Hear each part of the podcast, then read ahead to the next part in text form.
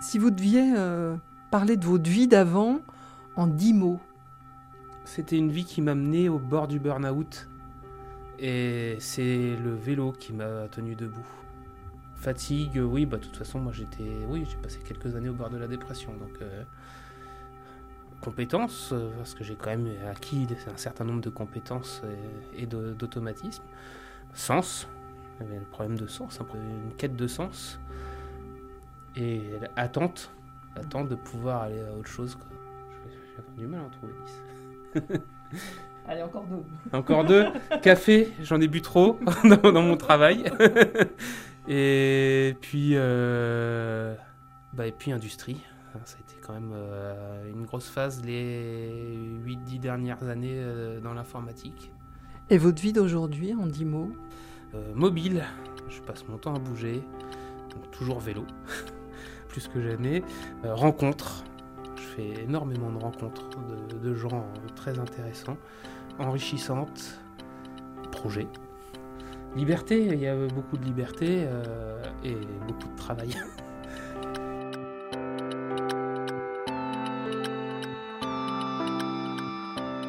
Quitter un emploi qui depuis longtemps n'a plus de sens, inventer un nouveau métier et devenir réparateur de vélo au domicile ou sur le lieu de travail, et tout cela à vélo bien sûr. C'est le challenge un peu fou qu'est en train de vivre Nicolas Deveau avec son activité l'échappée bike.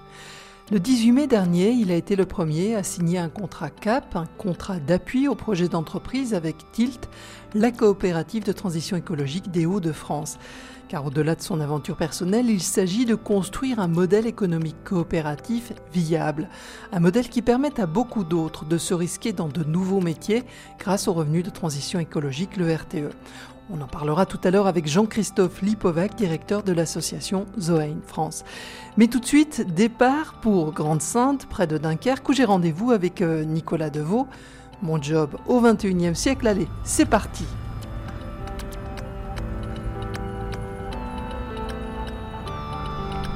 Là, on se dirige pour aller prendre euh, les vélos. On m'a prêté un vélo, puis vous avez un vélo cargo, c'est ça?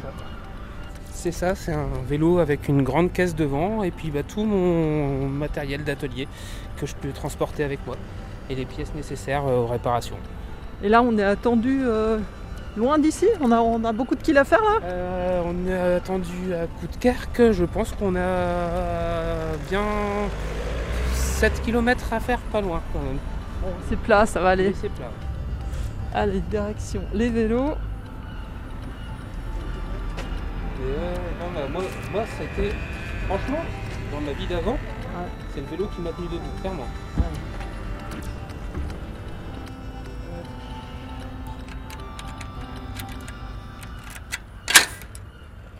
Vous l'avez financé comment votre vélo cargo là? Et ben ça c'est un achat personnel. Je l'ai acheté déjà en fin d'année dernière parce que je savais que j'en aurais besoin. Euh, je savais que j'aurais besoin de matériel, mais comme je voulais d'abord tester l'entreprise, je voulais pas passer par un prêt. Et il y a eu, par contre, pour du- des outils et des choses comme ça, un- une aide à l'investissement des Cigales, euh, Nord-Pas-de-Calais, euh, au démarrage de l'activité avec la coopérative. Mhm. Mais j'ai démarré avec mon matériel personnel. Et là, vous le euh, soulevez le. Comment ça s'appelle ça? C'est le, le capot, la non? caisse, La caisse, la euh, caisse, voilà. La caisse qui contient tout mon matériel. Alors, moi, je vais monter sur mon vélo.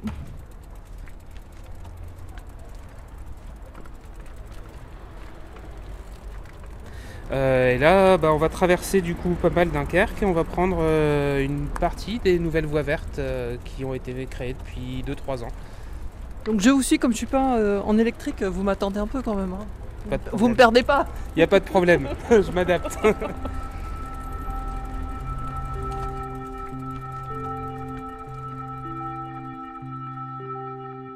Nicolas Deveau, qu'est-ce que vous faisiez avant de, de vous occuper de vélo? Alors moi j'ai fait pendant 18 ans de- du développement d'applications informatiques et j'ai terminé donc les dernières années dans un bureau d'études euh, à- sur des projets d'informatique industrielle. J'étais ingénieur en informatique industrielle. Ça vous plaisait? Non. Ça fait 15 ans que je le sais et ça fait 10 ans que je me pose la question de, de quoi faire après et à quel moment le faire. Qu'est-ce qui fait que vous étiez pas bien dans ce job? J'avais l'impression de ne pas être utile là où ça aurait pu être utile. C'est-à-dire que les applications que je faisais, moi je faisais ça pour faciliter la vie des gens, mais en fait ça permettait juste, pas tout le temps hein, évidemment, mais souvent c'était plutôt de... Bah, ça supprimait des emplois, ça permettait de fliquer un peu plus euh, le comportement des gens. J'ai travaillé euh, dans une société de crédit sur un projet de vente de crédit à des intérimaires. Ça, c'est pas dans mes valeurs. Et puis en 18 ans, bah, c'est simple, j'ai jamais croisé une place où je me suis dit, bah, tiens, je me verrais bien à la place de cette personne.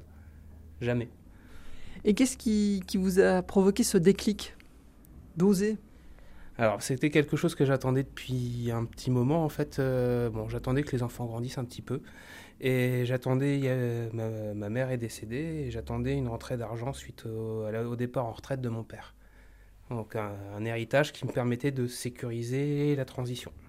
Cette transition, en fait, elle a été un petit peu plus euh, risquée que prévu, euh, puisque vous avez été licencié en cours de route? C'est ça, oui. Moi, en fait, j'avais annoncé à mon entreprise mon intention de me former et puis de partir progressivement. Donc, je voulais, à la base, je voulais pas quitter l'entreprise tout de suite. Je voulais me mettre à temps partiel, démarrer mon activité progressivement, et puis euh, basculer peut-être au bout de deux ans. Et mon entreprise a eu des difficultés économiques et il y a eu un plan de licenciement. Et comme ils savaient que j'avais un projet derrière, ils m'ont mis dedans. Euh, là, du coup, c'était l'occasion d'y aller à fond.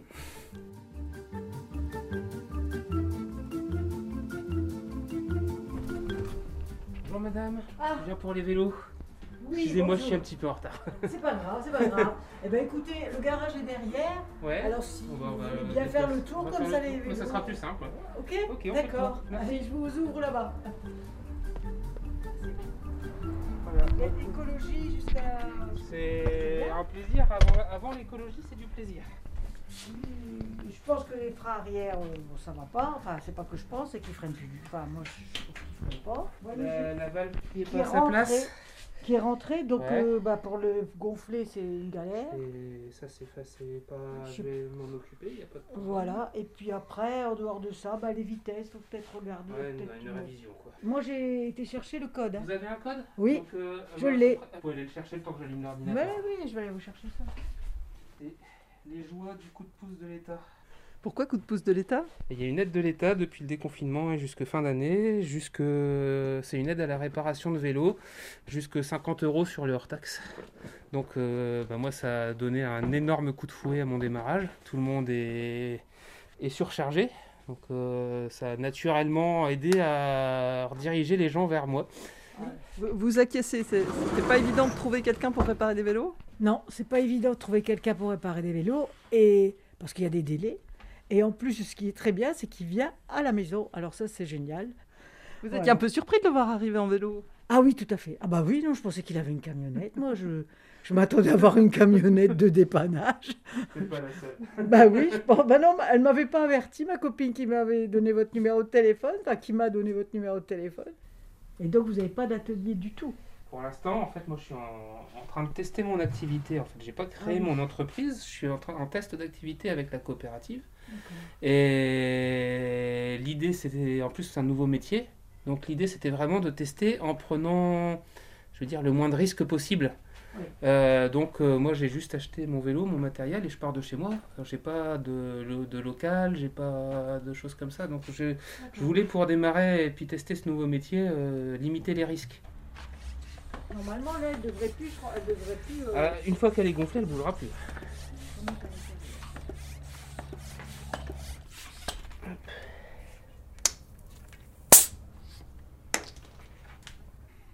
Ça fait des années que vous croyez euh, en l'avenir du vélo comme euh, moyen de locomotion? Oh oui, oui, oui. Ça fait, euh, en fait, ça fait vraiment, ça fait une douzaine d'années que je me suis mis vraiment sérieusement au déplacement vélo. J'ai beaucoup suivi ce qui se faisait, donc depuis ce moment-là, en termes de, en termes d'avancées, en termes sociétaux, en termes d'études, en termes. Donc j'ai fait une grosse veille sur sur ce sujet vélo transport depuis, euh, donc depuis 10-12 euh, ans. Mmh. pour vous, vraiment, des villes euh, comme Copenhague, Amsterdam, c'est l'avenir pour nos villes ici? C'est largement envisageable. Euh, moi, il y a, une ville où c'est plus récent, c'est la ville de Gand en Belgique, qui pour moi est un modèle à suivre en termes d'aménagement urbain. C'est une ville où ils ont divisé le centre-ville en six quartiers, et pour passer d'un quartier à l'autre, il faut ressortir par la rocade en voiture. Par contre, les autres modes de transport peuvent traverser. Et ça, je pense qu'en termes de penser la ville, je pense que l'avenir, il est là. Là, vous êtes en train de fixer. euh, vous avez un. Je sais pas comment ça s'appelle. Un pied d'atelier, ça s'appelle. Un pied d'atelier pour vélo. qui permet de travailler sur le vélo sans se faire mal au dos. Le soir, quand vous rentrez chez vous, vous êtes bien fatigué quand même. C'est plus fatigant qu'une journée de bureau, ce que, ce que vous faites aujourd'hui. Beaucoup moins fatigant, mais le problème c'est que la journée n'est pas finie quand je rentre. C'est moins fatigant. Ah non, c'est moins fatigant. Je fais peut-être 35-40 km de vélo chaque jour, à peu près en moyenne. Dans mon travail d'avant, euh, j'en faisais déjà 30. Plus journée de travail qui me convenait pas, donc euh, il y avait une fatigue psychique que j'ai beaucoup moins là. Et non, non, c'est pas. La journée de travail, non, n'est pas fatigante. Ce qui est fatigant, c'est parfois les soirées jusque, jusque bien tard pour, euh, pour faire les commandes, pour faire toutes les parties administratives qui sont qui n'avancent pas toutes seules, malheureusement. Hop, nettoyer un peu la chaîne. Vérifier le fondement. Pourquoi ça vous fait autant de bien de pédaler? On redécouvre son environnement. Moi, j'ai la chance d'habiter un endroit sympa, de pouvoir passer par des itinéraires avec des jolies vues, de voir des chevreuils quasiment tous les matins. Et je sais quel temps je vais mettre, sauf, Ouais. sauf casse mécanique, mais je sais que j'aurai pas de bouchon. Puis voilà, c'est vraiment euh, un plaisir, euh, une connexion avec le sol, avec soi-même, euh, que moi je retrouve pas autrement.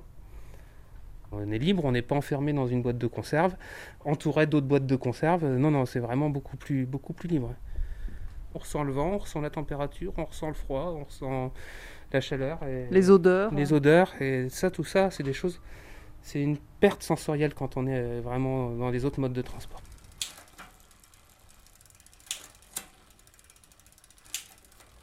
Vous en êtes où de, de votre business plan là depuis le mois de mai? Grosso modo, je suis dans deux ans en termes de chiffre d'affaires par rapport à ce que j'avais initialement prévu. Et quand vous vous imaginiez cette nouvelle activité, euh, rencontrer les gens, etc., tout ça, vous, vous êtes, euh, ça correspond à vos rêves ou c'est, Oui, oui, c'est- là, je suis, là, je suis complètement dans, dans ce que j'espérais, d'aller chez les gens.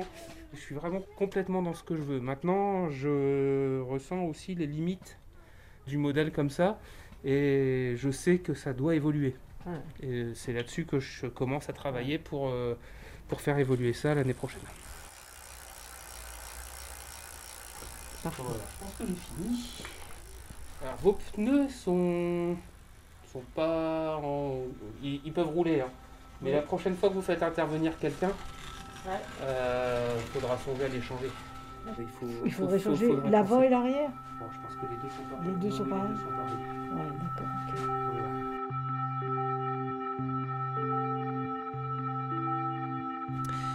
Il y a quelques mois, vous avez euh, signé un contrat CAP avec euh, la coopérative de transition euh, écologique Tilt, ici à Grande-Sainte, le 18 mai.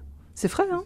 Oui, c'est tout frais. En même temps, j'étais le premier. C'était juste après le confinement et j'ai choisi de le faire avec la coopérative de transition écologique parce que bah, ça m'interrogeait un petit peu plus que les autres structures qui permettaient d'héberger des contrats CAP. Et comment ça se passe euh, Qu'est-ce que vous voyez comme avantage, comme limite? Après quelques mois de recul, hein, on est au début. hein. C'est encore assez difficile à voir. Ce que je vois comme avantage, c'est vraiment cette euh, euh, l'implication de chacun. Dans le salariat, c'est souvent bah, quelques-uns qui portent un projet et les autres, bah, ils sont là juste pour le mettre en œuvre sans avoir cette implication. Moi, je sens, je sens là-dedans une implication un peu plus grande de chacun. Mais voilà, et les limites, euh, pour les limites, c'est encore un peu tôt pour le dire. Dans mon cas, euh, il y en a peut-être sur l'évolution de mon projet. Mon projet, je voudrais peut-être le faire évoluer en le faisant grandir, certainement avec un local, avec du stock, euh, avec d'autres personnes. Et là, du coup, dans le cadre de la coopérative, je pense que ça va être compliqué. Mais c'est à étudier et voilà, on, en parle, les, les, choses sont sur la table, elles sont évoquées et puis on verra où ça nous emmène. Vous gagnez de l'argent. Il va où cet argent maintenant Vous êtes dans cette première phase? Alors pour l'instant, cet argent, moi j'en vois pas la couleur, à part que ça me rembourse mes notes de frais. Il est bloqué par la coopérative jusqu'à la fin du contrat CAP. Ça me permet du coup de ne pas avoir de revenus et de continuer à bénéficier de mon chômage. Mais à un moment donné, ça va s'arrêter votre chômage Oui, mais à un moment donné, le contrat CAP va s'arrêter et puis on partira sur une structure aussi plus conventionnelle. Alors justement, si on, arrive à cette phase 2, ça veut dire que vous deviendriez un entrepreneur salarié de cette coopérative. Et là, ça changerait quoi? Eh ben, ça change beaucoup de choses par rapport à mon projet initial, puisque mon projet initial, c'était de pouvoir travailler seul. D'être votre propre patron, d'avoir une petite PME, et voilà quoi. Voilà, d'avoir ma structure, en fait, vraiment. du coup, ça change un peu la vision des choses. Qu'est-ce qui changerait? Une partie de votre revenu euh, devrait aller à la coopérative ou euh, vous auriez plus de liens aussi avec d'autres coopérateurs? Enfin, oui, alors c'est ça, il y a cette notion de revenu de transition écologique qui permet de sécuriser, mais du coup, ce qui est euh, une espèce de pot commun euh, entre les coopérateurs. Donc certainement, du coup, avoir un revenu euh, moindre quand ça va bien, mais avoir un revenu quand même quand ça va pas. Et donc c'est vrai que ça aussi c'est un côté euh, intéressant euh, de la coopérative. C'est sécurisant. Il y a un côté sécurisant euh, si bah, pendant un moment il y a un problème d'activité.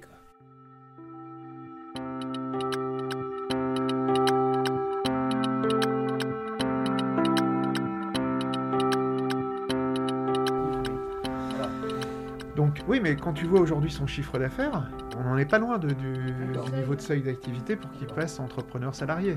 Euh, et voir demain après associé. Il faut voir comment euh, ça s'inscrit sur des mois qui ne sont pas les mêmes.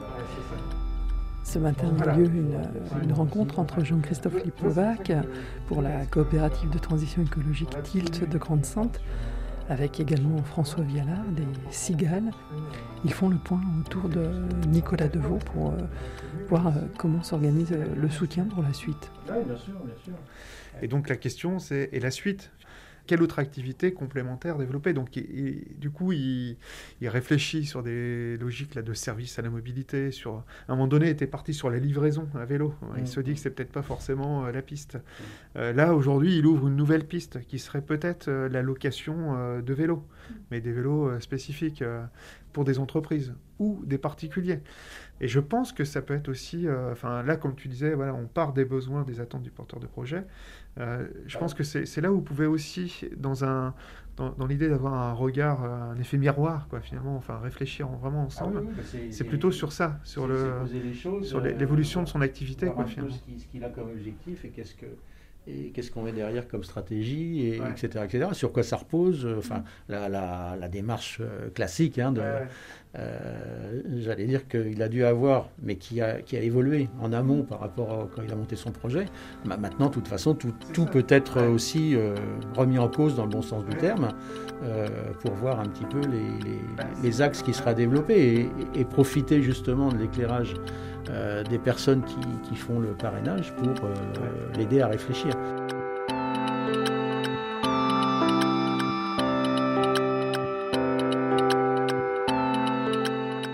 Jean-Christophe Lipovac, vous êtes directeur de l'association Zoe France et à ce titre, bah, c'est vous qui développez euh, la CTE TILT, hein, la coopérative de transition écologique.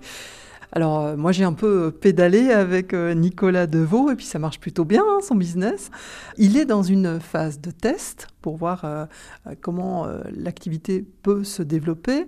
On a vu aussi que vous étiez en discussion tout à l'heure avec François Vialard des Cigales qui eux aussi soutiennent son activité. la phase suivante pour lui, c'est de devenir un entrepreneur salarié de la coopérative Tilt avec un gros point d'interrogation que j'ai évoqué avec lui parce que lui dit ben voilà ça se développe bien ça va bien et, et s'il reste dans la coopérative il devra donner une partie de, ses bénéfices à la coopérative. Comment ça fonctionne euh, qu'on est en phase 2 qu'on a on a passé la phase test? Vous dites euh, l'étape 2 c'est le contrat d'entrepreneur salarié. On le souhaite? Parce que là, aujourd'hui, en fait, vous avez bien compris, on essaie de réunir toutes les conditions, vraiment toutes les conditions, notamment financières, mais aussi d'accompagnement, de formation, pour lancer euh, son activité, pour tester son activité euh, grandeur nature. Et, l'enjeu, c'est que bah, ça se pérennise. Et donc, c'est pour ça que le contrat d'entrepreneur salarié est associé, parce que l'idée, c'est même qu'il soit associé, qu'il participe à la gouvernance de l'entreprise. Et moi, j'aime bien, parce que des fois, Nicolas dit, en fait, bah, la coopérative, c'est mon entreprise. Bah oui, en effet, la coopérative, c'est pas l'entreprise des, sociétaires, c'est l'entreprise aussi et surtout, avant tout, euh, des entrepreneurs. Mais il peut faire le choix aussi, euh, on n'est pas marié, il peut faire le choix aussi euh, peut-être de bifurquer, de créer son entreprise, d'arrêter, de retrouver un emploi de salarié comme il a été avant. Donc là aujourd'hui, en effet, on a un certain nombre d'aides euh, financières, à la fois publiques et privées, hein, par la Fondation Zoen, mais aussi euh, par euh, la région Hauts-de-France, la communauté urbaine de Dunkerque, qui nous permettent aussi d'assurer cet accompagnement. Parce que c'est du temps, c'est de l'argent, donc, et on, assure aussi des formations. Donc voilà, tout ça, c'est pris en charge. Et en même temps, l'enjeu, c'est bien de construire, enfin, c'est un gros mot de dire ça, mais de construire un modèle économique, de trouver aussi une forme de rentabilité à nos activités. Et donc, c'est vrai que dès lors qu'on rentre dans la coopérative, qu'on signe un contrat CAP, un contrat d'appui au projet d'entreprise pour tester son activité, eh bien, on paye, non pas sur son chiffre d'affaires, mais sur sa marge brute, on paye une contribution coopérative. Donc, Qui est de combien? Là, aujourd'hui, on a fixé euh, ce pourcentage à 12%. Derrière, voilà, c'est un ensemble de services qui, sont mutualisés. Enfin, concrètement, aujourd'hui, euh, euh, la comptabilité, le volet social, on va dire de l'activité, je ne parle pas de l'entreprise, de l'activité de Nicolas, ne serait-ce que même son assurance, les, formations qu'on lui propose, l'accompagnement individualisé, l'accompagnement collectif, ce sont des services qui sont mutualisés et chaque entrepreneur paie pour avoir accès à ce service-là. Alors il y a Nicolas dont le, business va plutôt bien, mais il y a d'autres personnes que vous suivez où on est plus dans une dynamique de social, de reprendre confiance en soi, euh, euh, d'aller de l'avant, d'oser y croire, etc. Et là, de toute évidence, ce pas des personnes qui vont vous ramener à un chiffre d'affaires pas possible. Donc on sent qu'il faut un équilibre. Comment vous, vous pensez justement cette, euh, cet équilibre au sein de cette coopérative Encore une fois, on est aussi en phase test hein, dans, dans, la coopérative de transition écologique, mais euh, l'idéal, ça serait quoi? Il faudrait un équilibre entre des Nicolas et puis d'autres euh, qui sont peut-être un peu plus fragiles, mais qui pourraient petit à petit se développer. Ah, ah oui, euh, enfin, c'est le, bon mot. Vous parliez de test. Euh, on est vraiment dans une phase aussi d'expérimentation. Et, et, Zoen, euh, justement, est aussi un, partenaire clé dans cette démarche parce que derrière, c'est aussi un travail de recherche-action, de comprendre et d'évaluer, en fait, et d'accompagner aussi la mise en œuvre de, cette expérimentation-là. Et donc, en effet, il y a une sorte de, point d'équilibre à trouver. ça n'a certainement pas été évident. Et, et c'est vrai qu'on a des activités qui sont des fois peu ou pas rentables. Et, l'enjeu de cette entreprise coopérative, euh, c'est de, mettre en place des mécanismes de soutien, d'appui, de solidarité entre entrepreneurs. Il ne faudrait pas déséquilibrer tout, c'est-à-dire euh, euh, d'avoir des personnes qui font un énorme chiffre d'affaires. Ils ne s'y retrouveraient pas si, en fait, la, coopérative serait là simplement pour ponctionner une partie de leur chiffre d'affaires. Ce, point d'équilibre, en effet, il va falloir le, le chercher. C'est peut-être un équilibre fragile. En tout cas, nous, l'enjeu, c'est l'entrepreneuriat pour tous. On est convaincu que l'entrepreneuriat peut être aussi un, levier d'insertion. Est-ce qu'on peut imaginer que euh, dans cette phase de, test dans laquelle on est, euh, bah, l'équilibre financier va être compliqué à trouver et qu'il y ait des fonds publics euh, comme il y a des fonds publics pour aider des assistantes sociales, enfin, etc., pour toute cette dynamique-là, qui soient peut-être réorientés justement pour aider à développer des activités pérennes dans le domaine de la transition? Voilà, exactement. Finalement, dans notre coopérative, c'est euh, une coopérative d'activité et d'emploi. Quand je parlais de curseur, de point d'équilibre, c'est aussi un curseur entre euh, la dimension sociale et économique. Euh, bien évidemment, des porteurs de projets qui ont un chiffre d'affaires important, c'est intéressant pour la, la logique de solidarité qu'on met en place. Mais la dimension aussi sociale, c'est quelque chose d'important aussi pour nous. Et donc, en effet, euh, comme vous dites, euh, des subventions publiques ou privées, euh, bah, finalement, ça, permet de, faire l'amorçage, quoi, quelque part. Et ce modèle-là, ça renvoie complètement au modèle économique de la coopérative, de trouver un, équilibre aussi entre subventions, entre aide publique, aide privée, et puis aussi, j'allais dire, autofinancement lié à, à l'activité de la coopérative et à, à, la viabilité, à la rentabilité de la coopérative. Là, aujourd'hui, aujourd'hui, c'est vrai que dans le nord de la France, on ne travaille pas avec le département euh, du Nord.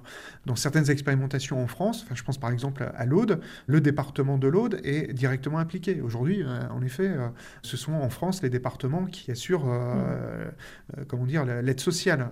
C'est ça aussi l'objet de l'expérimentation, c'est comment on peut infléchir des politiques publiques, notamment les politiques publiques sur l'aide sociale, pour faire en sorte que des structures comme des coopératives de transition écologique soient aussi viables et puis puissent réellement mettre en, en, œuvre des revenus de transition écologique pour, encore une fois, soutenir des activités d'utilité écologique, d'utilité sociale, mmh.